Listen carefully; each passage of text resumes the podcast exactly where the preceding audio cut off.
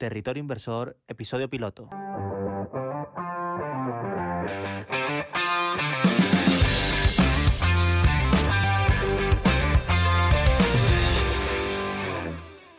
Bienvenidos a Territorio Inversor, el podcast de World Stocks. Somos Idafe González, Sualen Betancor y David Hernández. y te presentamos nuestro territorio personal para charlar y reflexionar sobre inversiones, siempre desde un enfoque empresarial. El objetivo del podcast es compartir conocimientos relacionados con la inversión, entrevistar a profesionales del sector, analizar empresas y mucho más. Si eres un inversor, empresario o simplemente alguien interesado en el mundo de las finanzas, este es tu podcast. Muy buenas a todos, bienvenidos al primer podcast barra charla de War Stocks.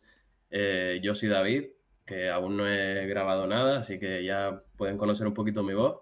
Y bueno, estoy aquí con Suelen y Dafe. Hola, ¿qué tal? Muy buenas, ¿qué tal? Yo soy Idafe para que vayan un poco identificando la- las voces. Sí, yo soy Sualen, que no lo dije.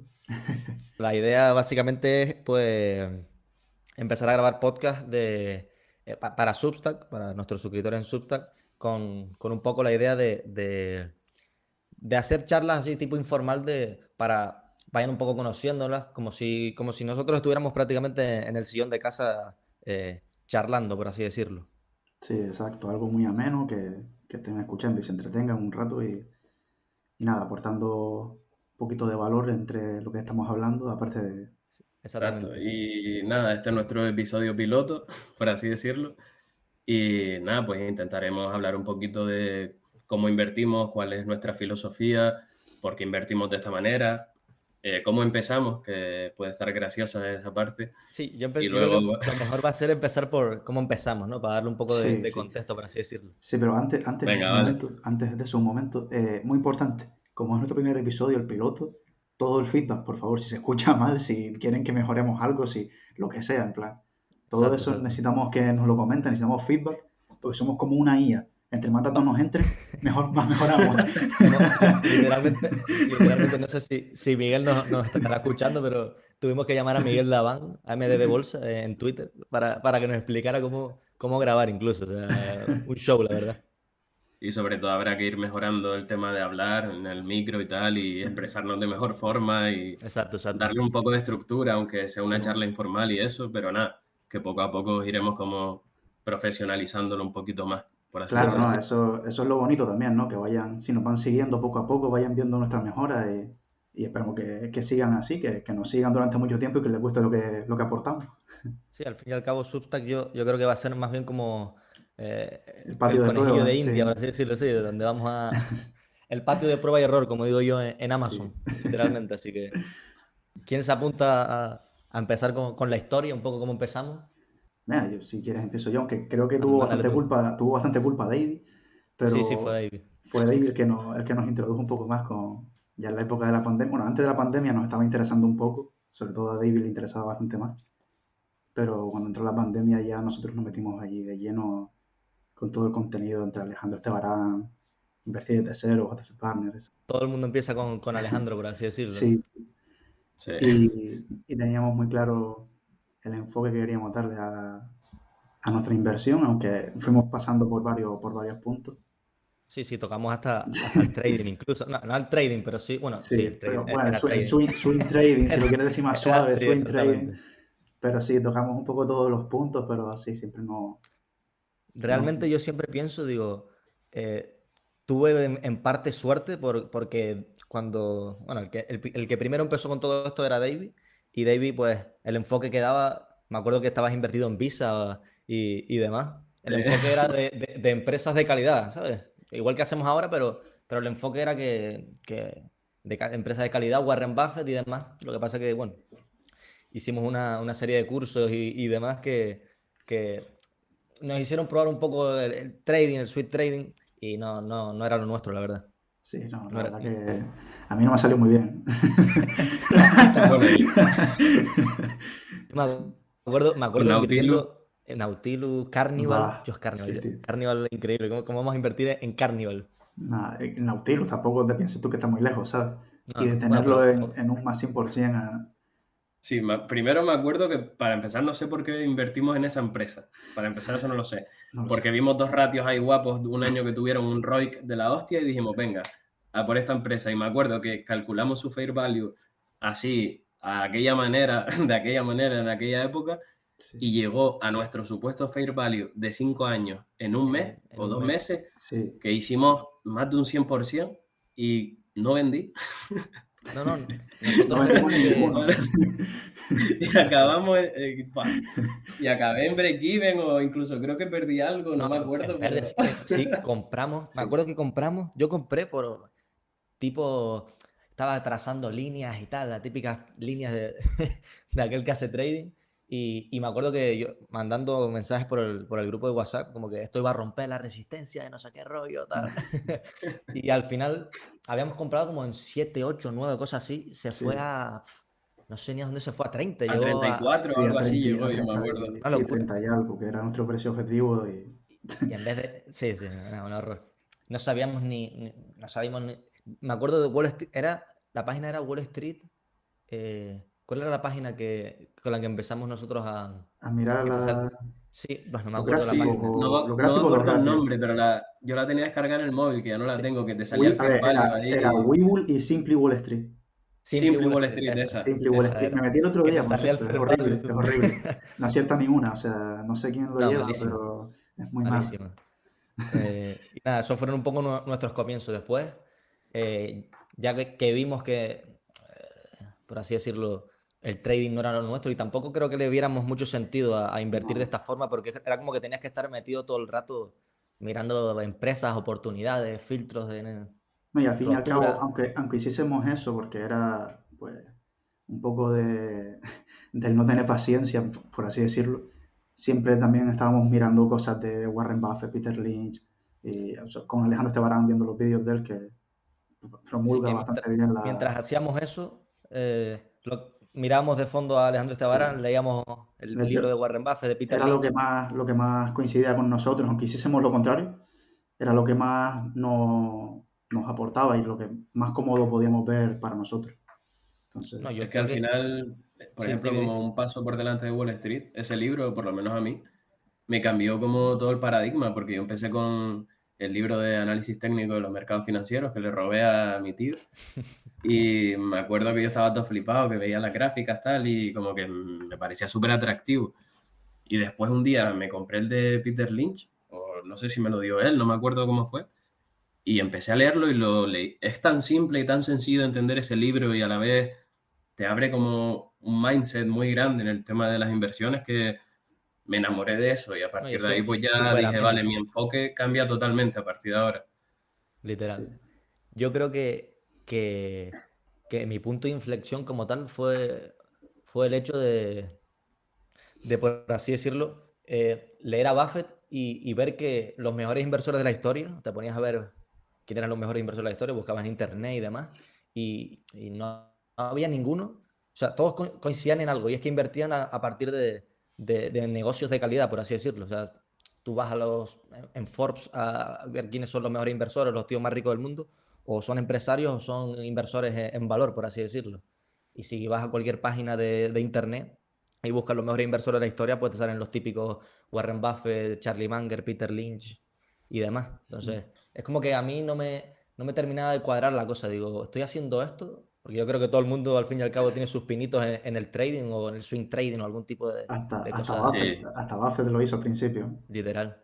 Hasta que un poco empiezas a ver que, lo que de verdad tiene sentido es pues lo, que cuenta tanto Lynch como, como Buffett. Para, mí, Buffettología, por ejemplo, fue un punto de inflexión máximo.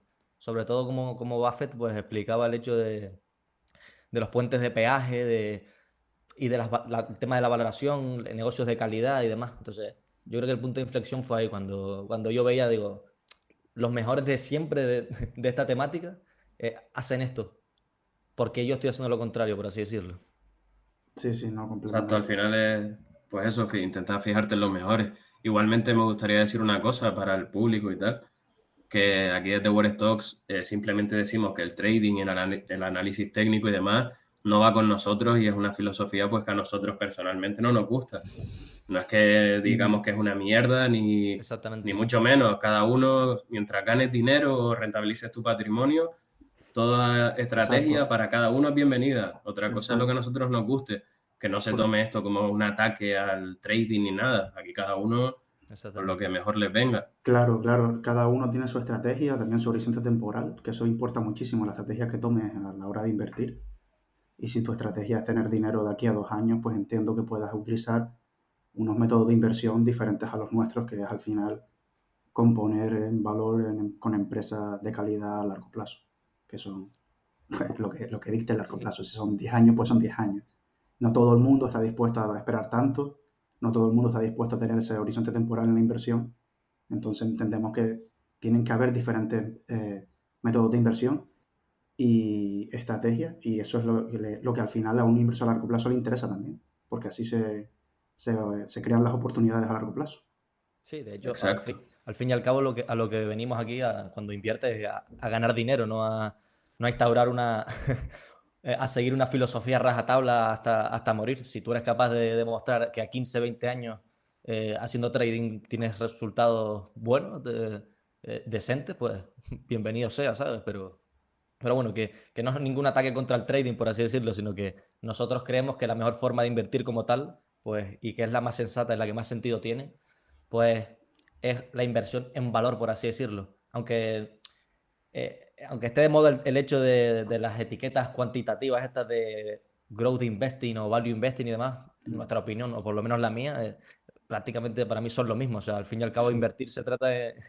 Y ya un poco damos introducción a, qué, cuál es la forma eh, en la que invertimos.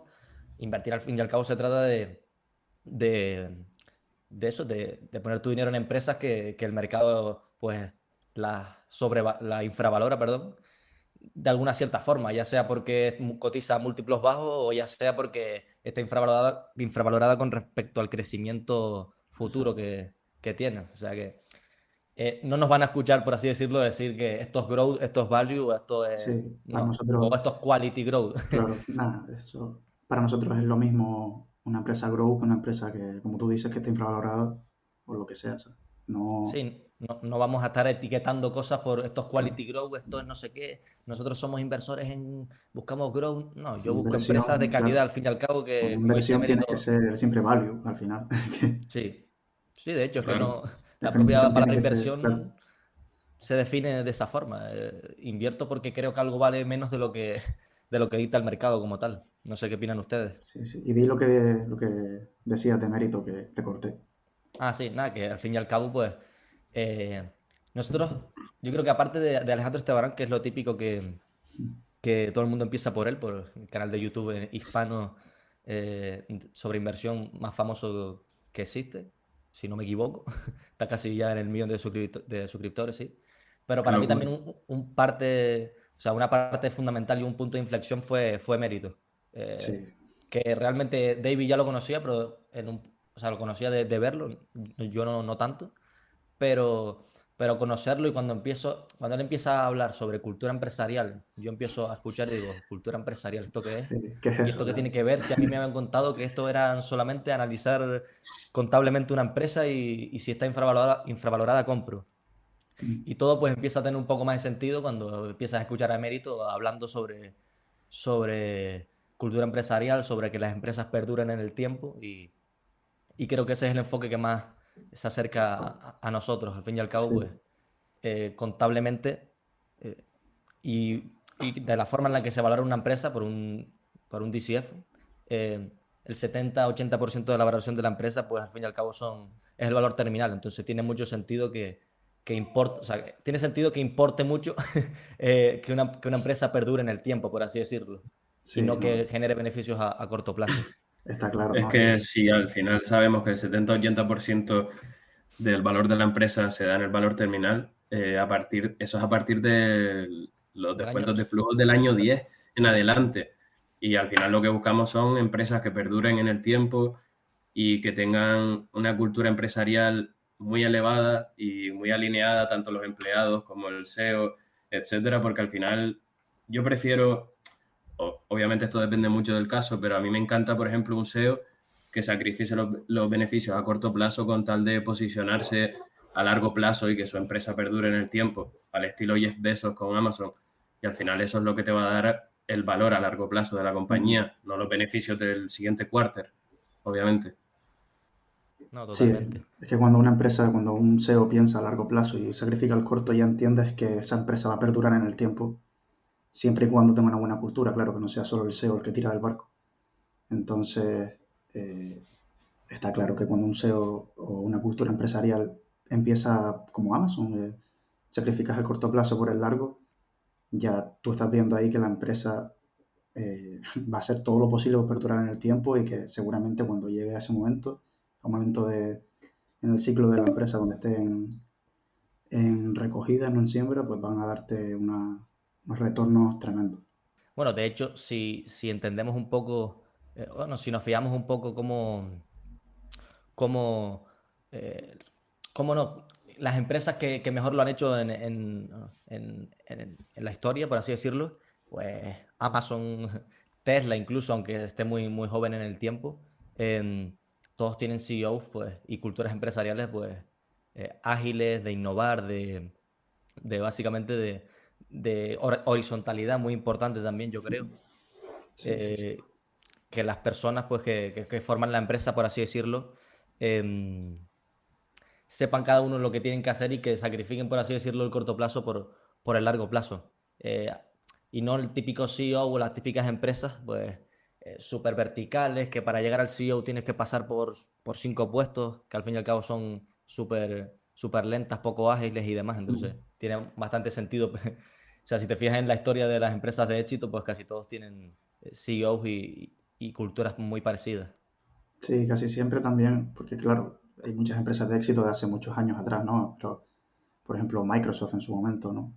Eh, todas las empresas de éxito de ahora que han que han irrumpido en algún momento en su, cuando su fundación o cuando eh, a los pocos años, es porque presentan algo nuevo dentro de esa cultura de la empresa. No hay ninguna empresa que haga lo mismo que la media, que sobresalga de la media.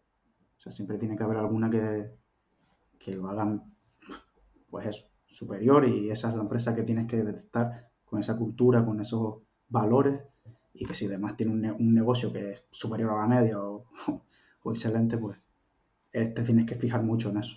Sí, al fin y al cabo yo creo que, eh, y es un punto que tenía yo aquí anotado, es imposible, eh, es imposible empezar por, lo cuantitativo antes de lo cualitativo. O sea, creo que fue Damodaran, Damodaran Aswad Damodaran el que dijo que la valoración de empresas son historias y números, por así decirlo si, no entiendes la historia, por así decirlo, si la historia no tiene sentido, pues los números menos. De hecho, creo que, la historia, por así decirlo, es el contexto, siempre lo digo en mis tesis, y, sin, entender el, contexto como tal, pues es imposible valorar nada. No, puedes entender qué tiene una empresa en balance o, por qué la cuenta de pérdidas y ganancias funciona de una forma o de otra, por qué hacen ciertas cosas. Entonces, eh, todo el sentido del mundo a, cuando Emérito, por ejemplo, dice que, que lo cualitativo que, es imposible estimar nada si no entiendes cualitativamente el negocio como tal. Sí, exacto. Cuando tú vas a analizar los estados financieros de una compañía, si no entiendes de dónde sale ese CAPEX, de dónde salen esos gastos generales, por ejemplo, es imposible que tú te hagas una idea razonable de por qué está ocurriendo eso en las cuentas. y al final necesitas pues ese enfoque cualitativo y conocer el contexto actual de la, de la empresa, qué objetivos tienen a largo plazo, por qué están invirtiendo en donde están invirtiendo, porque a lo mejor están teniendo ahora este beneficio neto negativo. Es un mundo al final. Que es muy complejo porque si tú tampoco entiendes lo cualitativo, el decirte que están invirtiendo en centros de datos, que están invirtiendo en patos de, goma, te da igual. No lo vas a entender porque no sabes por qué están invirtiendo en una cosa. O sea, si no, por ejemplo, en Amazon, si tú no entiendes que Amazon tiene que invertir en centros de datos para mejorar su, su plataforma de la nube y tal, eh, no sabes que los centros de datos son esenciales, vas a pensar, o, que, o no, pero bueno, vas a pensar que, que inviertan en centros de datos es lo mismo que si, que se invirtiesen en, mercancía o lo que sea, y no, no es lo mismo. Sí, cuando, por ejemplo... sí, sí, continúa. Tienes que saber eh, el valor que tiene también esa, esos números, ¿no? Eso, lo que están gastando, lo que están invirtiendo tiene valor dentro de, la empresa o es un simple gasto por intentar sobrevivir. Exactamente. Y perdona, Suba, que te. Sí, nada, me, hablas, me hablas de Amazon y me vuelvo loco. me hablas de Amazon y me vuelvo loco. Eh, no, sí, en plan. Yo siempre pongo el ejemplo, obviamente, de Amazon porque es la empresa la que más me gusta y, o sea, la que mejor cultura y mejor todo creo que, que, he visto y que he analizado. Y, y, justo lo que dices. Y donde más se ve esto en Amazon no, no es tanto en la infraestructura cloud, sino en, la, en el CAPEX de logística. Que, y en el negocio retail, que, para, que el negocio retail, el mercado lo valora prácticamente a cero, como si no tuviera nada que.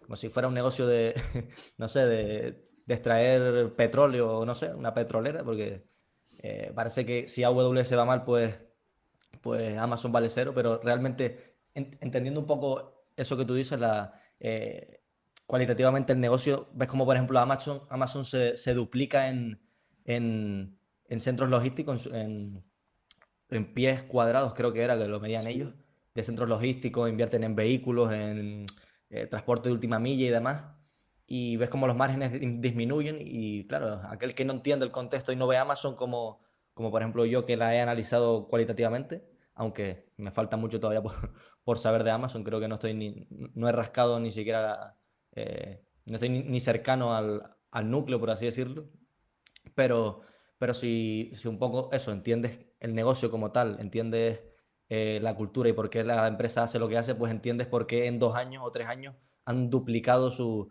sus centros logísticos prácticamente, porque esos márgenes han bajado y porque sobre todo eh, a, futuro la empresa generará eh, flujos de caja.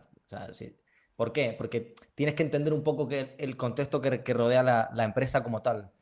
Si no entiendes que, cómo están creciendo los ingresos de vía servicios, si no entiendes que cada vez pesa menos el hecho de que vendan productos em, bueno, como empezaron ellos, comprando productos y vendiéndolos como tal, sino que ahora es más bien un, intermediario. Pues eso, todo eso de Amazon como tal, eh, no lo entiendes si, si no entiendes la, la, cultura de la empresa y si no entiendes que, que a Amazon le da igual sacrificar el, el, corto plazo por el largo plazo. Entonces, es como por así decirlo un ejemplo de por qué, de por qué es tan importante fijarse en, ese aspecto cualitativo del negocio. Y también decir que en el caso de Amazon nos encantan las empresas que están enfocadas en el cliente y en el cliente y en el cliente y en el cliente y en la experiencia del consumidor, porque al, final es como lo que tú dices, de que Amazon está invirtiendo en la creación de hábitos del consumidor y está obsesionado con eh, que el, el, cliente tenga la mejor experiencia de usuario posible. Y al final eso es una ventaja competitiva que, de la que poco se habla, yo creo, que es la fidelidad del cliente y sobre todo los hábitos, porque al final es como que, por ejemplo, con Amazon hay un nuevo paradigma en el mundo de que, por, bueno, menos en Canarias, que aquí tarda la vida en llegar, eh, al final la gente necesita prácticamente la compra por Amazon. Yo cuando estuve viviendo en Alemania quería comprar una cosa y sin tener que moverme la pillaba por la noche y a la mañana siguiente a media tarde la tenía en, en, la residencia. Y tengo amigos de, de la península me lo contaban que no, no, es que mi padre lo compra todo por Amazon, pero cualquier cosa, un bombillo, cualquier cosa. Exactamente. Y al final eso es un mode brutal, pero brutal. De hecho, ese ejemplo de, de recibir los, los, los, los, productos, lo que compres de manera instantánea en uno o dos días, es por eso. O sea, si no entiendes eso, no puedes entender por qué eh, sobreinvierten masivamente en logística. Porque tú imagínate que, que Amazon no, no invierte de manera masiva en, en, logística cuando la pandemia, con tanta demanda, y empiezan a retrasarse pedidos, eh, con que se retrase los pedidos y ya no vengan en uno o dos días. Imagínate yo como suscriptor Prime que vive, que vive en Madrid, eh, me pido algo, pero están tan... La demanda es tan elevada que supera la oferta como tal. Y, y Amazon no puede repartir a todos por igual. Y se, y se retrasan, eh, tardan cuatro días. Pues te cargas literalmente la confianza del consumidor en, en, un, instante, literal. ¿Qué sentido tiene la suscripción Prime si, si no me lo envías en uno o dos días como me, me estás prometiendo? Eh, entonces, te das cuenta de que, y es una ventaja, una ventaja competitiva que no se menciona para nada, pero la, importancia de, lo que, de, lo que David dice de, de, los hábitos del cliente y, los patrones de, consumo. Es, es, clave. Yo recomiendo mucho leer a, Nick Sleep para, para entender esto. Eh, y, sobre todo la tesis de Costco, que es una maravilla de las economías de escala compartida, que, es una locura. Y cómo eso, cómo Amazon y, y Costco en sí buscan devolverle todas esas economías de escala al cliente, ese foco en el cliente. Yo creo que, que muy pocas empresas se centran en eso y, si un poco eh, nos fijamos, como dije antes, en las empresas top de verdad, están enfocadas en eso. O sea, a Microsoft, que tú mismo la, has analizado, Sualen, está enfocada en la productividad y está obsesionada con la productividad de las empresas que al fin y al cabo son sus clientes. O Spotify, que David la está analizando, puedes ver cómo, cómo también están enfocados en, en, el cliente y, en la experiencia del usuario, que, muchas veces, o sea, la gente pasa por alto esto, pero yo creo que, que, creo que es el factor diferencial, porque clientes fieles al fin y al cabo no, no están buscando alternativas, como quien dice. Exacto, que por ejemplo a mí una cosa que me encanta, ah, volviendo a la cultura empresarial y tal, a mí me flipa por lo que tengo analizado de momento es la cultura que tiene Spotify, por lo menos su directiva, de que están obsesionados con que sea la plataforma estándar de audio, que ya lo es, pero y que perdure a lo largo de los años. Y incluso en la última conference call, Daniel Leck lo dice, que mientras él pueda eh, seguir invirtiendo en posicionarse a largo plazo, le dan igual los beneficios del siguiente quarter. No que les dé igual, pero que está dispuesto a sacrificarlo. Y al final, ese es el tipo de deseos y de cultura de la empresa y tal que a mí me encanta. Y encima ves que el propio Daniel Eck es el fundador Spotify al final es, como dice Mérito, es su niña, es su bebé y no recibe salario desde 2017. O sea, no me puedes decir, por lo menos en este aspecto, que no está obsesionado con que al final Spotify sea la reina y sobre todo me encanta que están enfocadísimos en la experiencia del consumidor, quieren que literalmente eh, Spotify sea esa plataforma, ese ecosistema en el que puedas encontrar cualquier cosa relacionada con el audio, la música, los podcasts, audiolibros, formación, por así decirlo. Y al final, pues, yo creo que algo muy importante de este tipo de empresas al estilo Amazon, Microsoft, es que se convierten en el estándar del día a día de todos los consumidores. Sea, quien no usa Amazon, quien no usa Microsoft, eh, o sea, Microsoft entre todas sus líneas de negocio. Eh, luego, quien no usa Spotify, o sea, es una pasada. Al final, no sé, yo creo que es muy clave eso, que las empresas intenten convertirse en el estándar del día a día de la mayoría de la gente. Eso me parece de lo más importante, más allá de los números. Sí, yo quiero añadir una cosa que es para cuando. Porque analizar cualitativamente es muy complejo. Es lo más difícil, creo yo. Pero hay una cosa que me, gustó mucho de Danny Leck, que sale en la, en la serie de Netflix. No sé si será verdad, porque no lo sé, pero esa obsesión con la experiencia del consumidor se le nota más que en ningún sitio en un pequeño detalle, que no quiere que sean cuatro milésimas lo que tarden en, ponerse. eso, es verdad, eso es verdad, eso es verdad. Esos detalles. Mientras David estaba hablando, literal, estaba pensando en eso, literal. Estábamos igual pensando lo mismo. Esos detalles son los que a mí me hacen decir, vale, esos esas pequeñas cosas que están haciendo las empresas, ¿por qué son? Y cuando te das cuenta de que son por un fin, por ejemplo, Microsoft pues, con la productividad están mejorando pequeñas cosas para hacerlo más productivo, te das cuenta de lo obsesionado que están cuando pequeñas cosas que para ti son irrelevantes y que te ahorran simplemente tres segundos, te las implementan para ahorrarte esos tres segundos. Eso es obsesión. Y eso es una parte muy importante que, o sea, si te consigues dar cuenta de eso, te facilita mucho más la tesis, porque ya te estás dando cuenta en qué estamos obsesionados. Exacto. De hecho, eh, hablando de eso, de, la obsesión por, por, el cliente, obviamente Amazon es es, por así decirlo, un top 3 empresas más obsesionadas con el cliente, por así decirlo. Pero, eh, y lo que, lo que, por así decirlo, comparten todas estas empresas, Amazon, Spotify, eh, Microsoft, toda esta gente que estamos mencionando, y es que es eso, o sea, cuidan al detalle lo mínimo. O sea, si Amazon te entrega algo en uno o dos días, no. Te sale Andy Jassy diciendo que no, que queremos eh, que se entreguen en horas, uno, dos, tres horas. De hecho, ya lo hacen en algunas, en algunas es parte de Estados Unidos. Entonces, claro, eh, el CEO de, de, Spotify se centra en que no sean, en que cuando pulses la canción se te ponga no en 0,04, sino en 0,02. Y tú dices, eso no tiene nada que ver. No, sí tiene que ver. y que Amazon no entregue en un día o dos, no, en horas. De hecho, Amazon ha hecho que te entreguen en una, en una semana, es, tarde, literalmente. O sea, ya la siguiente empresa de turno que te entregue cosas tiene que competir contra entregarte cosas en uno o dos días, porque si no me voy a Amazon. Y Microsoft ha hecho que, que, pues que Google, si quiere competir contra, contra Microsoft en, el mundo empresarial, pues que replique cada una de sus cosas eh, y, e intente ser tan productivo como, como lo es Microsoft. Entonces, los detalles importan. De hecho, Tesla, por ejemplo, pues eh, Elon Musk, que desde aquí somos fanáticos también de él, aunque, aunque, aunque es verdad que es un CEO polémico y demás, pero, pero también es, cuida el detalle y, y se obsesiona también por, por tener la mejor experiencia y, y, feedback de, de, los clientes como tal. Y al fin y al cabo es, por así decirlo, esa ventaja competitiva olvidada que, que nadie le presta atención, pero que creo que es la clave de todo. De hecho, si, si nos fijamos en, la mejor inversión de, de, Warren Buffett, que, que, para mí es, Coca-Cola sin ningún, sin, ningún, sin ninguna duda. De hecho, hemos tenido esta conversación que, en que si supiéramos el, o sea, si estuviéramos en el pasado e invirtiéramos hacia el futuro, ¿qué, ¿cuál sería la mejor inversión de, de la historia? Y todos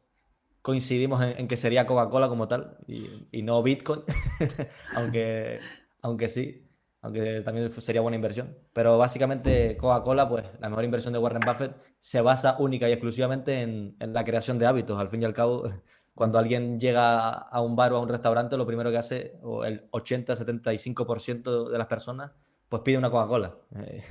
y, y, es eso, el grado de importancia. O sea, Coca-Cola, más allá de la marca, pues la marca se crea porque ha integrado hábitos en, el, en el propio consumidor como tal no se crea de la nada por puro marketing, sino por la experiencia del consumidor.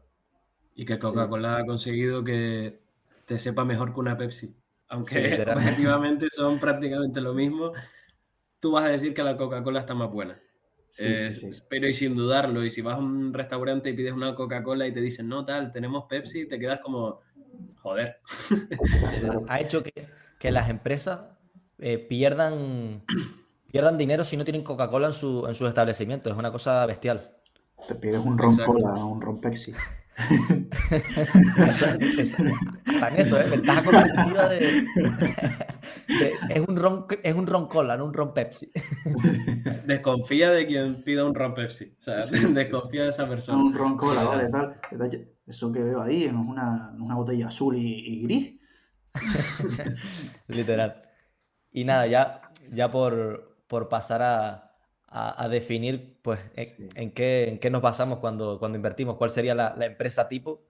Pues básicamente si juntamos en una coctelera eh, a Emérito Quintana, a Warren Buffett, Charlie Munger, Bill Ackman, Peter Lynch, Alejandro Estebarán, exactamente, y toda esta gente, pues sacaríamos que básicamente pues, nos centramos en empresas con altos retornos sobre el capital invertido, que esos ROI pues también tengan una alta tasa de reinversión, porque de nada sirve que, que una compañía tenga un 50% de ROI si después, em, por así decirlo, eh, reinvierte solo un 10% de lo que genera, pues así no se crea una compounder como tal.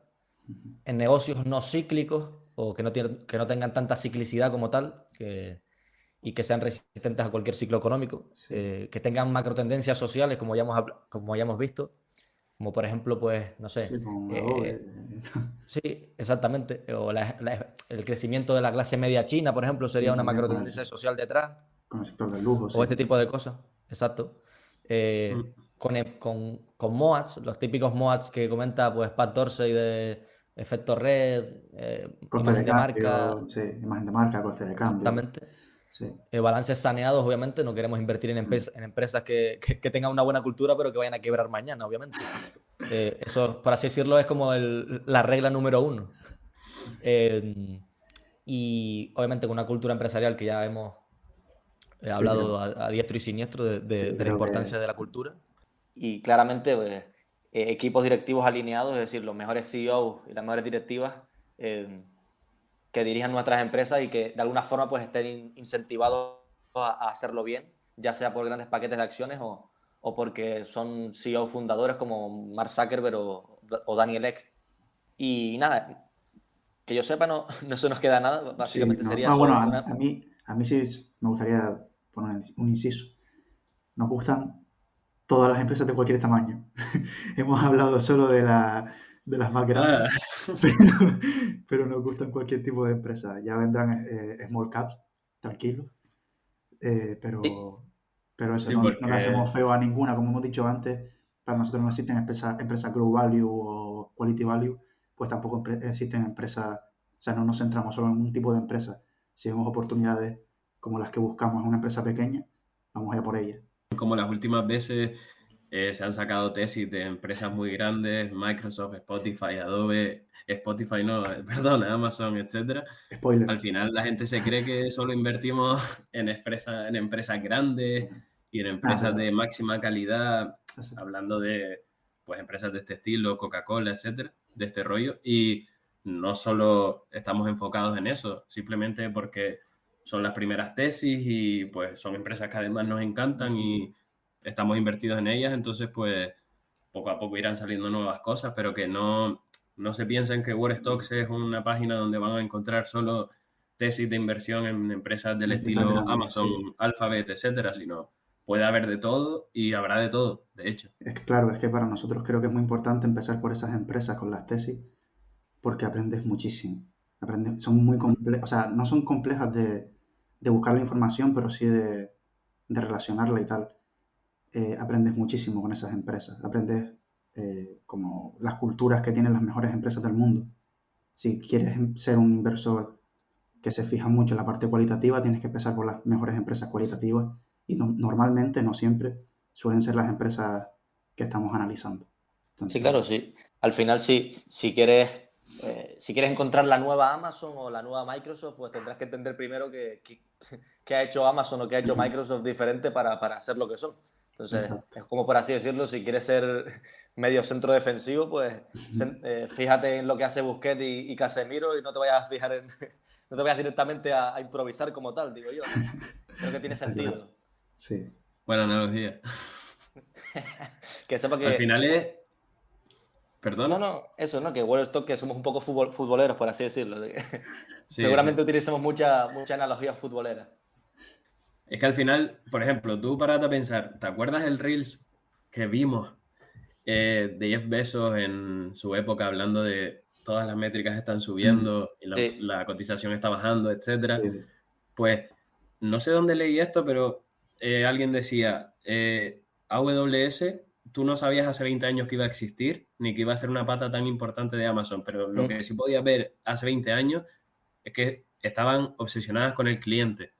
Entonces, son como ciertas pistas que, si, el, si bien el futuro es incierto, etcétera, tú, si encuentras ahora, por ejemplo, una small cap, que tú te das cuenta de ciertas cosas, de un cierto objetivo por el cliente, el cliente, por ejemplo, aunque estén en una fase muy pequeña de su historia, puede que te dé un cierto indicador y al final, o sea, de cómo será su futuro y al final son cosas que aprendes solo estudiando empresas como Amazon, Microsoft, etcétera y las vas a encontrar, solo, bueno, sí, solo en empresas así de grandes porque ya hay demasiada información en Internet y vas a encontrar esos vídeos de hace tantos años.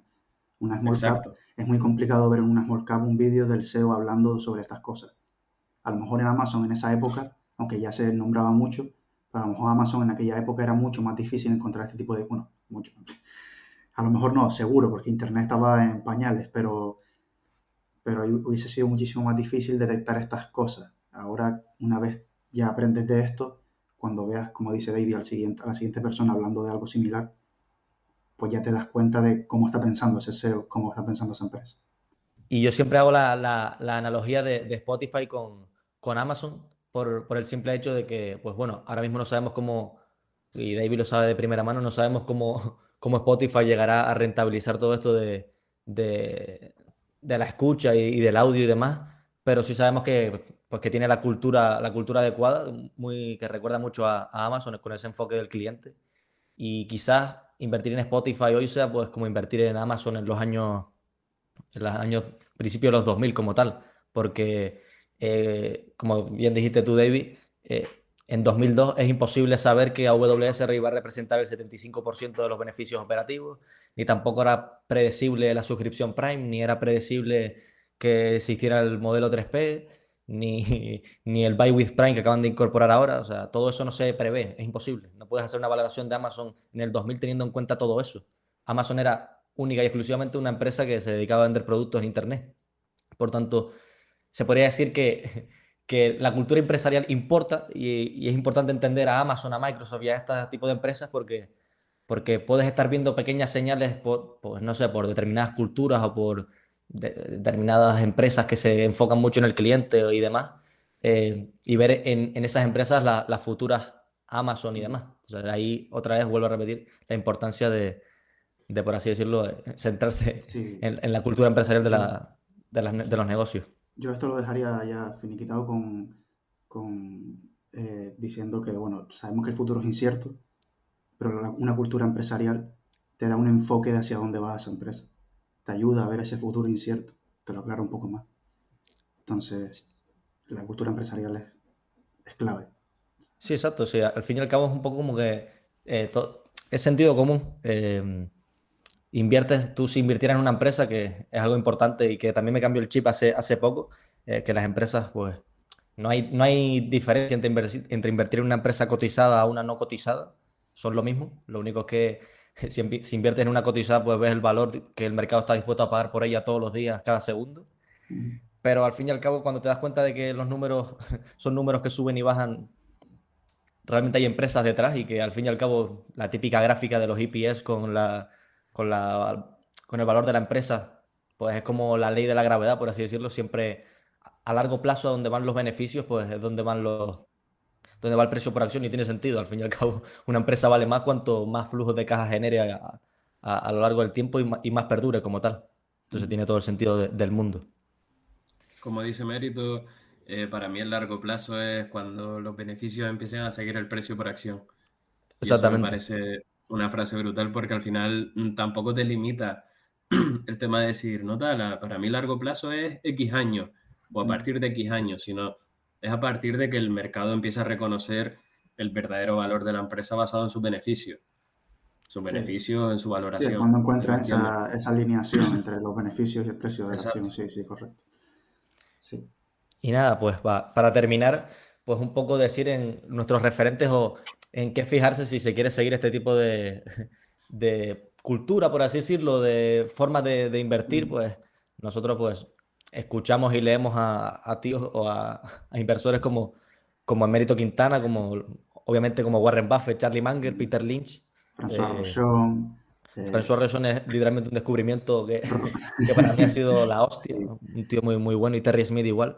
Rob Baron también, muy bueno. Sí. A mí Bill Ackman es que es mi debilidad, a mí me encanta. Justo le iba a decir ahora, soy muy fan de, Bill Ackman.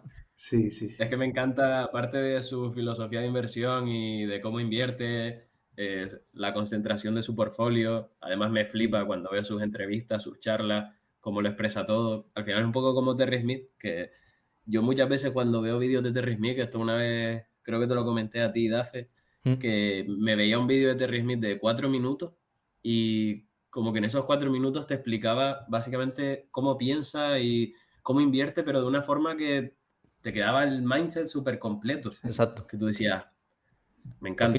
¿sabes, ¿Sabes si alguien sabe de, inversión o de cualquier tema, si es capaz de resumírtelo en cinco minutos con, con cuatro palabras, por así decirlo? ¿no? Y cuando te dan ejemplos absurdos, súper sencillos, como cuando lo hace Buffett, ahí te das cuenta que, que, es otro nivel ya. Cuando te mezcla, estamos en una discoteca con, con, invertir. Sí, eso ya es otro nivel. Sí, sí. Y nada, pues para finalizar, pues eh, ya darles las gracias a todos por, por escucharnos, que este es el, primer episodio piloto, por así decirlo. Vendremos con, con mejora, sobre todo yo, que, el, micro ha estado fallando. Short Alibaba. literalmente. Eh, nada, y eso. Muchas gracias por escucharnos. Eh, estén atentos en Twitter porque para, para, cuando subamos e, este podcast ya, ya seguramente habremos llegado a los 10.000 y, y tendremos un sorteo que se nos ha ido un poco la pinza y vamos a sortear 10, 10 libros durante 10 semanas seguidas. Así que nada, muchas gracias a todos. Si ustedes quieren decir algo más. Nada, nada, eso. Simplemente darles las gracias a todos por los comentarios, por cada vez que subimos algo, a, ya sea a Substack o a Twitter, eh, o comentarlo, compartirlo. Eso nos ha ayudado muchísimo y esperamos que les sigamos aportando valor a lo largo del tiempo, que es al final ese nuestro objetivo no es crecer, a nosotros nos da igual tener mil seguidores o diez mil, haríamos lo mismo, exactamente igual, con tal de aportar valor a esta comunidad, que creo que, es algo bastante importante que, que tenemos que primar frente a cualquier otra cosa. Exacto, y nada, pues eso, darles las gracias a todos, que, que recuerden que el sorteo de los 10 libros durante 10 semanas es como una forma de agradecerles por lo que nos apoyan y por todos los seguidores que tenemos ahora mismo, que la verdad que estamos bastante sorprendidos con el crecimiento que hemos tenido. Y eso, pues, que muchas gracias a todos y que esperemos que en el próximo podcast, pues, todo sea mejor y mejor y hasta que lo profesionalicemos más, mucho más. Y sobre todo que, nos den feedback. Eh, sí. Todo eso, feedback, para, para ver que si les gusta este, este tipo de, de, episodios, por así decirlo, y para seguir haciéndolo en el, en el futuro. Así que nada, nos vemos en la próxima. Nada, muchas gracias.